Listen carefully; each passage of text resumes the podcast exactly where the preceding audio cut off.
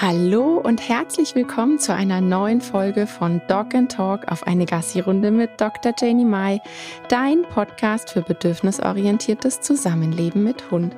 Schön, dass du wieder eingeschaltet hast. Ich freue mich. Ich habe heute mal wieder einen Gast bei mir und tatsächlich ist es der erste männliche Gast ähm, in meinem Podcast. Ich freue mich ganz besonders. Heute ist Björn Tigges da. Björn ist Sporthundetrainer, Veranstalter, Richter, Referent bei Dog Frisbee Veranstaltungen, hat mehrfach an Europa- und Weltmeisterschaften im Dog Frisbee teilgenommen und er lebt wie ich mit drei Hütehunden zusammen.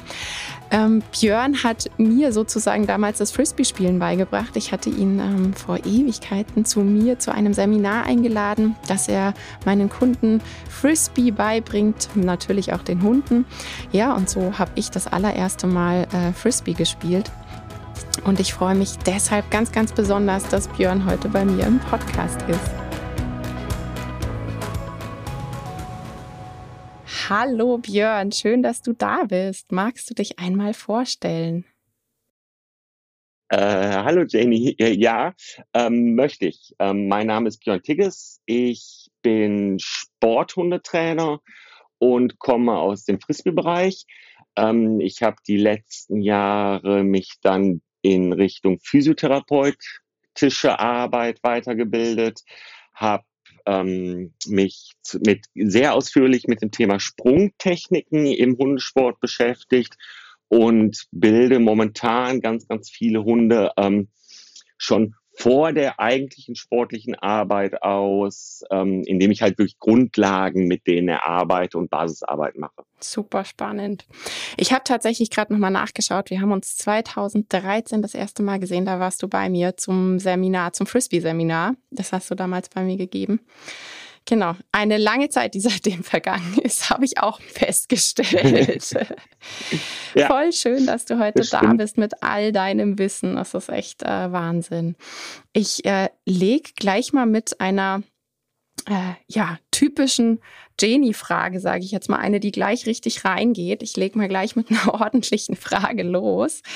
Ähm, ab wann definierst du so, ähm, sind Hundesportgeräte? Wo ziehst du da die Grenze? Das ist ganz, ganz schwierig mittlerweile. Also früher war es tatsächlich ähm, relativ schnell, beziehungsweise war ich damit relativ schnell, dass ich gesagt habe, ähm, sobald der Mensch ähm, eine gewisse Einstellung zum Hund hat, ähm, betrachte den Hund nur als Sportgerät. Mittlerweile finde ich es echt schwierig, da eine Grenze zu ziehen. Ähm, das hat aber mehr mit meiner eigenen Blase zu tun, weil in der Blase, in der ich mich bewege, ist halt hauptsächlich Teamsport mhm. gefragt. Das heißt, die Kooperation zwischen Mensch und Hund ist eigentlich immer in irgendeiner Form da. Ähm, und deswegen habe ich so diese Sportgeräte gar nicht mehr ähm, oder diesen Ansatz von Sportgeräten. Ich glaube, dass das auch tatsächlich ganz, ganz viel noch aus alten Zeiten ja. kommt, wo Hunde so in Zwingerhaltung gehalten wurden, ähm, dass die dann halt wirklich die ganze Woche in Zwinger waren und dann einmal die Woche irgendwie auf den Hundeplatz mhm. gestört waren, um da Hundesport zu machen mhm. oder auf Turniere. Also ich, ich finde es relativ schwer, ähm, weil der Umgang hat sich halt auch in der letzten Zeit, beziehungsweise das Bewusstsein Hund hat sich in der letzten Zeit, so die letzten fünf, sechs Jahre massiv ja. geändert, auch gerade im Hundesport. Ja. Und mittlerweile sieht man es mehr als Teamsport und nicht als ich präsentiere meinen Hund. Ähm, und insofern finde ich die Frage recht schwierig. Ich ziehe da selber keine Grenze mehr. Ähm, für mich, also ich glaube, es gibt noch welche, die wirklich sich nur einen Hund holen, um wirklich den Hund zu präsentieren, beziehungsweise irgendwie im Sport erfolgreich zu sein, das ist was, was ich ablehne. Mhm. Ähm, aber auch da weiß ich nicht, ob das wirklich ein reines Sportgerätdenken ist. Also das ist eine Frage, die finde ich schwierig mag es mal gegeben haben, begegnet mir ganz, ganz selten nur noch. Super, finde ich schön, dass du ähm, da ja mich jetzt bestätigst in meinem Gefühl, weil ähm, finde ich tatsächlich auch, dass sich das extrem gewandelt hat, ja. auch einfach durch das Wissen, gell, was wir über unsere Hunde mittlerweile haben. Zum Glück. Ja. Ähm, wie, ihr, erzähl mal wie ist das im Dog Frisbee? Also ich kenne es aus dem Dog Dance Bereich, da wird großer, großen Wert auch darauf gelegt, wie mit dem Hund umgegangen wird und auch wie der Hund im Ring ist. Also beim, beim Dog Dance eben typisch auch der kläffende, aufgeregte Hund. Ähm, geht nicht. Ja, da gibt's auch Punktabzug für. Wie ist das im Dog Frisbee? Ähm, wird da auch nochmal genau drauf geachtet, wie mit dem Hund umgegangen wird? Also schaut ihr, ich meine, du bist ja auch Richter, schaut ihr da dann auch mehr, was so nebenher passiert? Mm, also wir schauen prinzipiell schon auf den Hund. ist einer der wichtigen Bestandteile beim Richten im Hundefrisbee. Ähm, ja, ähm, wir gucken tatsächlich auf die Erregungslage des mhm. Hundes. Wir gucken tatsächlich auf den Umgang des Hundes. Es ist in allen Regelwerken tatsächlich auch festgehalten, dass der Umgang mit dem Hund wichtig ist. Ähm, das Problem ist, man kann leider Gottes als Richter nicht überall, überall sein, weil die Turniere sind tatsächlich mittlerweile echt eng getaktet. Mhm, das heißt, wir können uns nur auf das Geschehen auf dem Feld konzentrieren. Mhm. Ähm, aber auch da wird natürlich auf den Umgang mit dem Hund oder wie wird mit dem Hund umgegangen, darauf wird geachtet und wie ist der Hund tatsächlich drauf. Also hypererregte Hunde sind tatsächlich ähm, in der Regel nicht so gut bewertet wie ähm, wirklich fokussierte, konzentrierte Hunde. Mhm. Mhm. Gab es schon mal eine Situation, wo du als Richter eingreifen musstest, beziehungsweise wann würdet ihr das im Dog Frisbee tun? Mm, also es gab diverse Situationen, wo ich als Richter eingegriffen habe. Das war aber weniger der Umgang mit dem Hund als ähm, die Situation selber, dass ein Hund halt tatsächlich sich vertreten, versprungen mhm. hat, wo er dann ähm, nicht ganz rund lief ähm, oder sich sogar verletzt hat und der Spieler es aufgrund von Perspektive einfach nicht mitbekommen hat. Dann ist ganz klar, geht das Zeichen sofort an die Musik, die Musik geht aus, der Spieler kommt ähm, zum Richterzelt, beziehungsweise wird halt informiert, mhm. weswegen abgebrochen mhm. worden ist. Ähm, also aus Gesundheitsgründen habe ich schon mehrfach mhm. abgebrochen. Ähm, aus Umgangsgründen ähm, bisher Gott sei Dank noch nicht. Ähm, was wir sehr wohl machen, ist tatsächlich gerade bei den Anfängern, dass wir nach der Kür ähm, hier und da mal Anfänger rauspicken und sie auf bestimmte Sachen hinweisen. Mhm.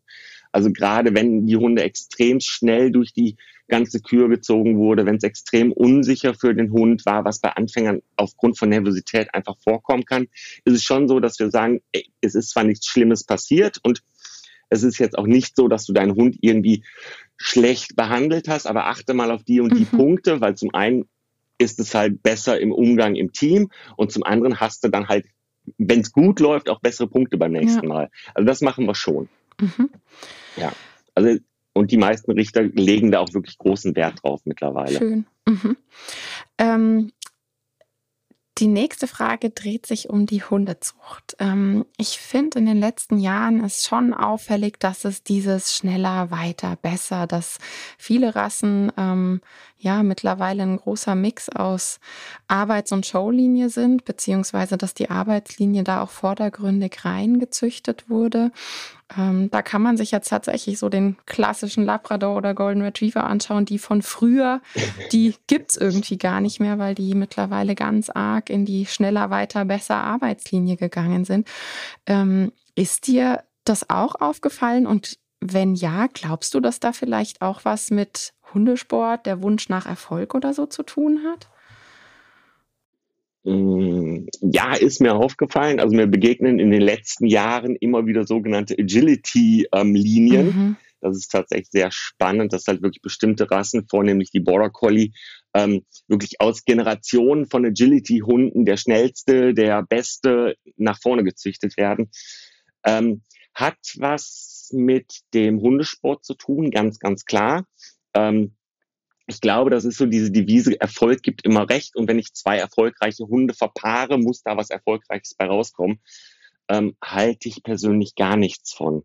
Also bin ich kein großer Freund von, ähm, weil wir haben halt in der Vererbung beziehungsweise dann wirklich in der Verpaarung wirklich so Faktoren, die man da nur ganz, ganz schwer wirklich auch wieder rauskriegt. Ähm, ja, also natürlich ist es schick, wenn man da so einen potenziellen Ferrari hat, aber man muss die ganze Nummer auch noch fahren können. Sehr gut gesagt. Und das ist ja. was, ja, also natürlich fährt man mal gerne Sportwagen, aber egal wie viel Hundesport man betreibt, es ist immer noch in erster Linie irgendwie ein Lebewesen, was zu Hause wohnt und wenn es zu Hause die Decke hochgeht, weil es nicht weiß, wohin mhm. mit sich, ist das sicherlich nichts, was ich gutheißen kann. Ähm, also ja, es gibt diese Entwicklung, ja, das hat was mit dem Hundesport zu tun. Ähm, ja, und gefallen tut sie mir auch nicht. Mhm. Ja, ja, das hast du sehr, sehr gut gesagt, weil es hilft einem wirklich nichts, wenn dann der Hund, der eigentlich vornehmlich Familienhund ist, einfach wirklich für das normale Leben unpassend ist, um es mal ganz drastisch ja. zu sagen. Weil ja das dann auch oft Hunde sind, die im Alltag, hm, ja, du hast gesagt, an die Decke gehen. Ich glaube, das trifft es ganz gut. Ähm, ja. Auf was sollte ich achten, wenn ich in den Hundesport gehen möchte? Ähm, wenn ich jetzt wirklich denke, so, oh ja, irgendwie sowas in die Richtung, irgendwie möchte ich mit meinem Hund Hundesport machen. Auf was würdest du da achten? Es sollte fürs Team passen. Es sollte zum Hund passen, es sollte zum Mensch passen. Ähm, also ich, ich glaube tatsächlich, dass die Teambildung vor dem Hundesport kommt. Natürlich der, ähm, das, ähm, der Hundesport fördert die Teambildung oder kann die Teambildung fördern. Aber ich glaube, dass wenn man sich selber nicht so hundertprozentig sicher ist, ähm, ähm, oder wenn das Team nicht hundertprozentig gefestigt ist, wenn man seinen Hund nicht wirklich kennt, wenn man sich nicht wirklich kennt, ähm, sollte man sich schon reiflich überlegen und mal in alle Sportarten reingucken. Was ist denn was, was mich interessiert? Kann mein Hund das leisten und kann ich das leisten? Also es gibt Sportarten, die ich total faszinierend finde, wo ich aber ganz klar sage, ähm, nein, da bin ich nicht der Typ zu, das kann ich nicht. Ähm, und dann gibt es Sportarten, wo ich ganz klar sage, das ist was, das möchte ich meinem Hund nicht zumuten oder das wird mein Hund niemals leisten können. Ähm, also da sollte man sich vorher definitiv informieren und nicht nur ein Buch lesen, nicht nur auf die Homepages gehen, das ist ganz, ganz wichtig. Ähm, also wenn man Interesse an einem Hundesport hat, empfehle ich tatsächlich, sich mal Training anzugucken und dann auch möglichst ein, zwei, äh, also mehr als ein Training ähm, und auch tatsächlich mal ein Turniergeschehen. Mhm. Weil das tollste Training bei dem besten Trainer kann noch so gut sein, wenn die Atmosphäre auf den Turnieren einfach unglaublich, ähm, ähm, ähm, ähm ah, wie heißt das? Ähm, also wenn einem die Atmosphäre nicht zusagt, finde ich das unglaublich schwierig. Also mir ähm, fällt da immer das Wort sagen, belastend ja, ein bei Turnieren. Belastend, genau. für mich ja. ist es das nämlich. Also für mich wäre es das nicht. Ja, also ja, gibt es definitiv. Ähm, aber das ist wirklich was, wenn, wenn ich, also es geht darum, mit seinem Hund Spaß mhm. zu haben, mit seinem Hund seine Freizeit zu gestalten. Ähm, Hundesportarten sind ein Großteil Lifestyle mittlerweile. Das heißt, mhm. ähm, man hat wirklich so seine eigenen Blasen. Ähm, und dann ist halt immer die Frage, wie sieht diese Blase wirklich aus? Und da würde ich mich vorher drüber definitiv informieren. Und ich kann nur jedem raten, sich darüber zu informieren. Was geht da in dieser ein, ähm, in dieser kleinen Welt wirklich mhm. ab. Ja, absolut. Und ähm, woran erkennt man dann einen guten Trainer, wenn es um Hundesport geht? Wahrscheinlich nicht daran, er hat selber einen Hund und ähm, macht das auch mal zwischendurch oder macht das mal. Nein, definitiv nicht. Ähm, also natürlich macht es Sinn, wenn der Trainer wirklich schon mal irgendwie auf dem Turnier war und da auch tatsächlich ähm, regelmäßig war. Es gibt tatsächlich Hundesportarten, haben die Trainer noch nie auf dem Turnier gestanden, ähm, beziehungsweise sind auch gar nicht aktiv gelaufen. Ist was, wo ich ah, meine Schwierigkeiten mit mhm. habe. Mhm. Weil einfach der Erfahrungsschatz fehlt. Ähm, wenn ich als Trainer nie auf dem Turnier gewesen bin, kann ich meinen Trainees nicht sagen, ähm, wie die Atmosphäre ist, wie die Nervosität ist. Ich kann mich da nicht reinversetzen. Ähm, insofern ist natürlich eine aktive aktive sportliche Karriere für einen Trainer von Vorteil. Wo ich mittlerweile ähm, sehr darauf achte, was ich empfehle, ist tatsächlich der kynologische Hintergrund. Mhm. Ähm, wir haben nach wie vor ganz, ganz viele Trainer da draußen, die halt wirklich reine Hundesporttrainer sind. Das heißt, sie sind über die eigene Aktivität in so eine Seminarrolle gerutscht, so wie ich das halt damals auch gemacht habe, oder in so eine ehrenamtliche Trainerfunktion. Mhm. Ähm, und sind dann aus irgendwelchen Gründen auf diesem Stand stehen geblieben. Das heißt, die kennen sich in ihrer Sportart aus, ähm, haben aber nicht die Möglichkeit, jeden Hund individuell zu betrachten, weil da einfach der kynologische Background fehlt. Wenn ich nicht in der Lage bin, als Trainer das Ausdrucksverhalten zumindest halbwegs zu deuten, ähm, dann habe ich einfach ein Problem im Sport.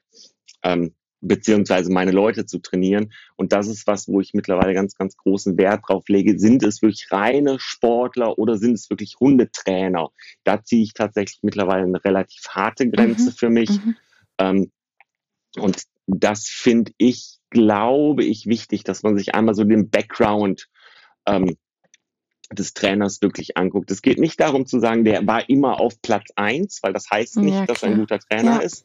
Ähm, also die Chemie muss definitiv passen. Der Trainer oder die Trainerin sollte ähm, Ahnung von den Hunden haben. Vor allen Dingen sollte er das allgemeine Hundethema mit dem Sport verbinden können. Also wir haben ganz, ganz viele Trainer im Frisbee oder wir hatten viele Trainer im Frisbee, die ähm, nach bestimmten Schemata vorgegangen sind, dass man halt wirklich die Hunde über den Bewegungsreiz an die Scheibe bringt, mhm. Ähm, ohne wirklich zu reflektieren, was macht das im Hundekopf beziehungsweise was macht das beim Hund. Ähm, und das ist was, was ich mittlerweile wirklich erwarte, dass wenn mir ein Trainer was sagt, ähm, er das wirklich auch auf den Hund transportieren kann und nicht einfach sagt, ja, das haben wir immer so gemacht oder das ist der schnellste mhm, Weg, mhm. sondern mir wirklich das auseinanderklamüsern kann. In dem Moment, wo die Scheibe rein, ähm, eingesetzt wird, ich in den Bewegungsreiz reingehe, löst das das und das beim Hund aus. Ähm, und das und das sind die Risiken und die Nebenwirkungen. Wenn ich so jemanden finde, ist es erstmal ein Indikator, dass das ein potenziell guter Trainer mhm. ist. Also auch wieder dieses Individuelle, gell? Ja. ja ja, definitiv. Ähm, erzähl uns mal ein paar Sätze über Bungee. Ja, der klassische Klischee Psychoborder. Oh, komm.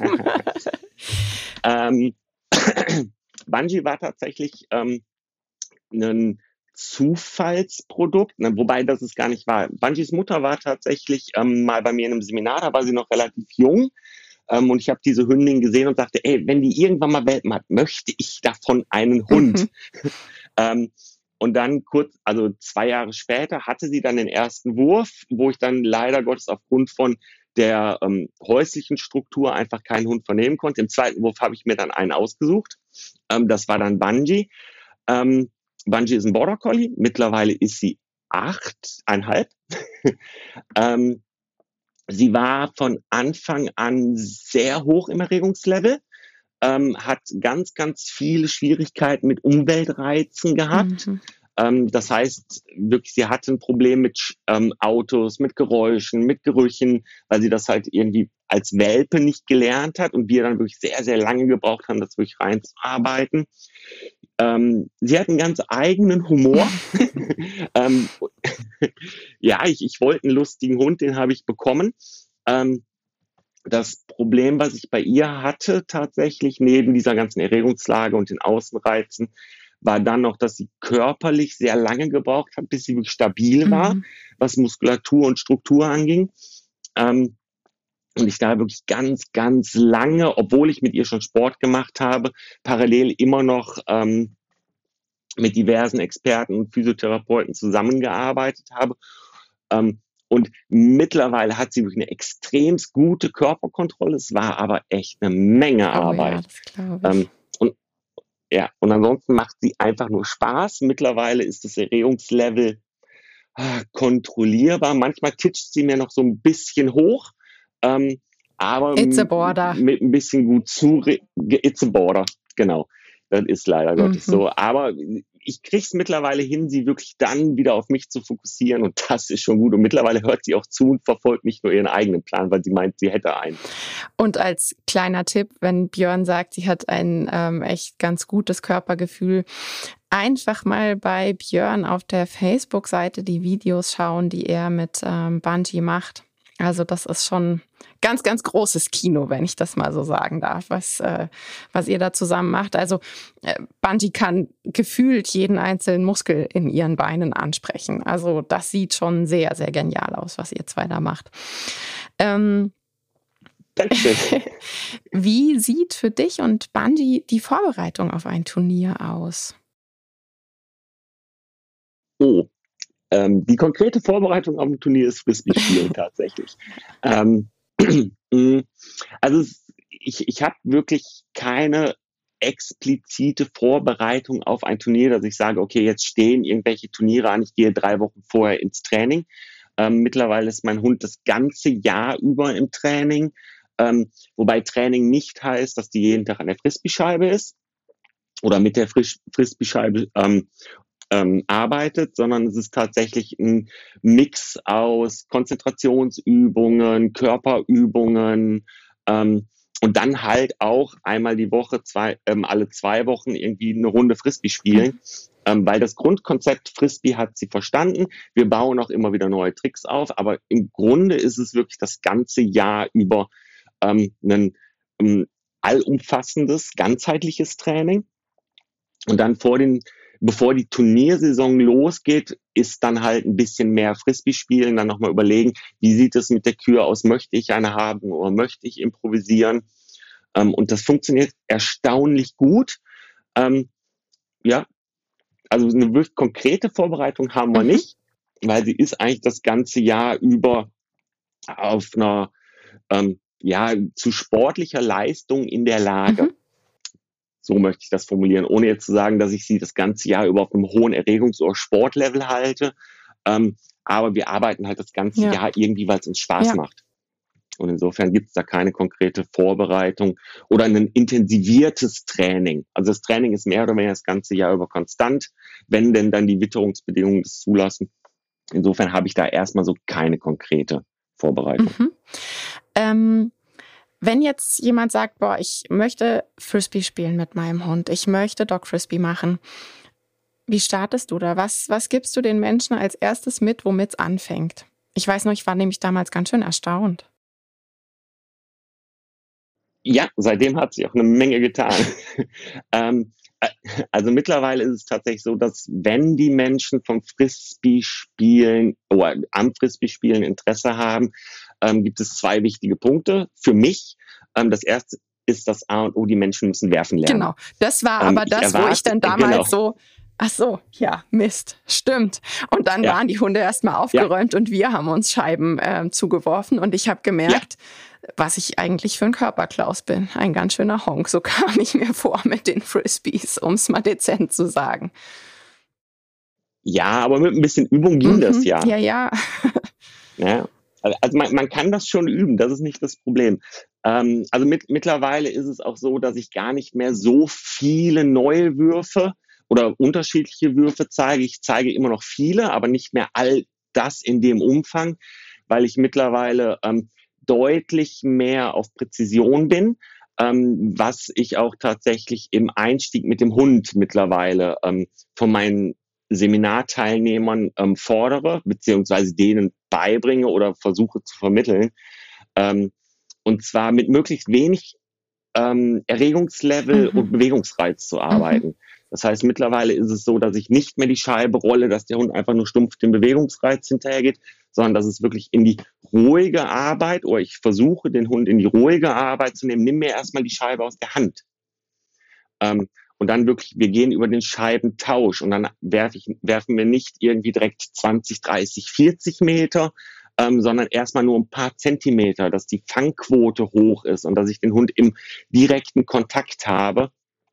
Ähm, und ich so dann wirklich peu à peu mich an das Erregungslevel, was ich irgendwie wann vielleicht mal haben möchte, rantasten kann. Mhm. Ähm, weil ich habe die Erfahrung gemacht, ganz viele Hunde, wenn ich zu früh mit weiten, schnellen mhm. Geschichten anfangen, knallen halt einfach durch.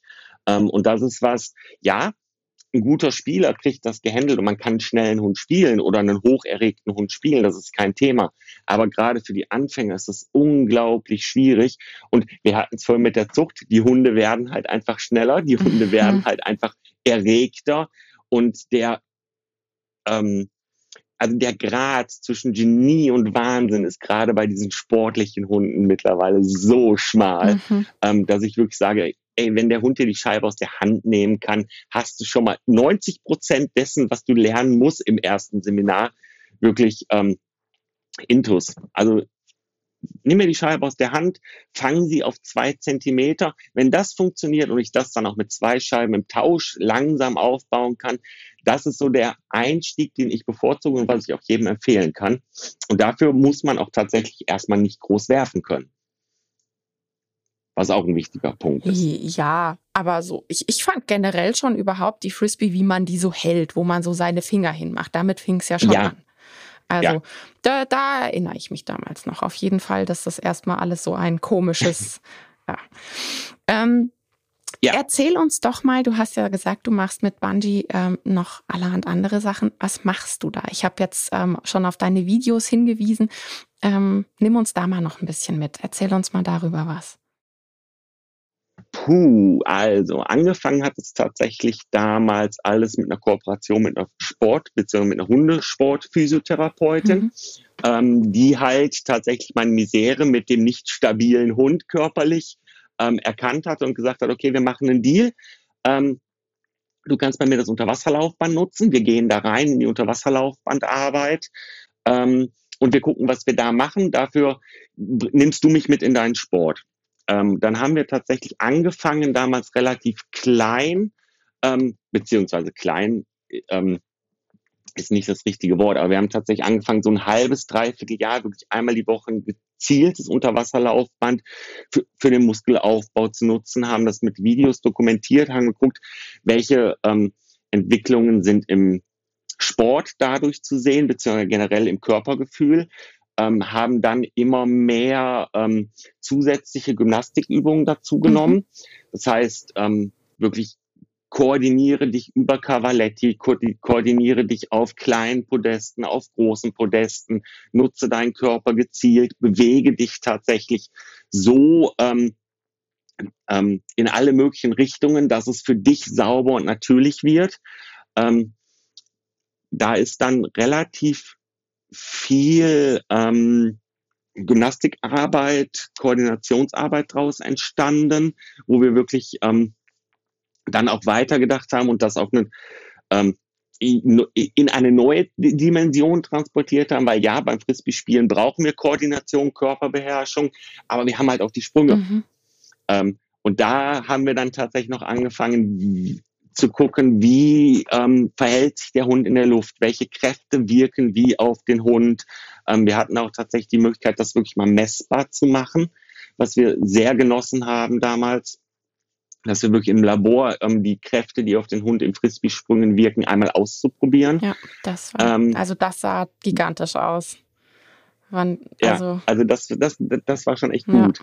Ja. Ähm, daraus hin haben wir dann wirklich ein kleines Sportprogramm mit Bungee oder ein Sprungprogramm mit Bungee gemacht, wo wir dann halt geguckt haben, wie können wir die Sprünge verändern, mhm.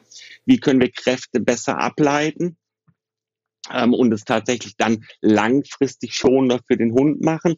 Auch hier wieder ganz, ganz viel Körperbeherrschung, ganz, ganz viel Koordination. Ähm, ganz wichtig an der Stelle auch ähm, Kopf. Also die Konzentration und der Fokus mhm. auf wirklich mich beziehungsweise auf die Situation ist ganz, ganz wichtig. Mhm. Ähm, ich bin kein Freund davon zu sagen, der Hund muss die ganze Zeit stumpf auf meine, Bewe ähm, auf meine Signale mhm. achten, mhm.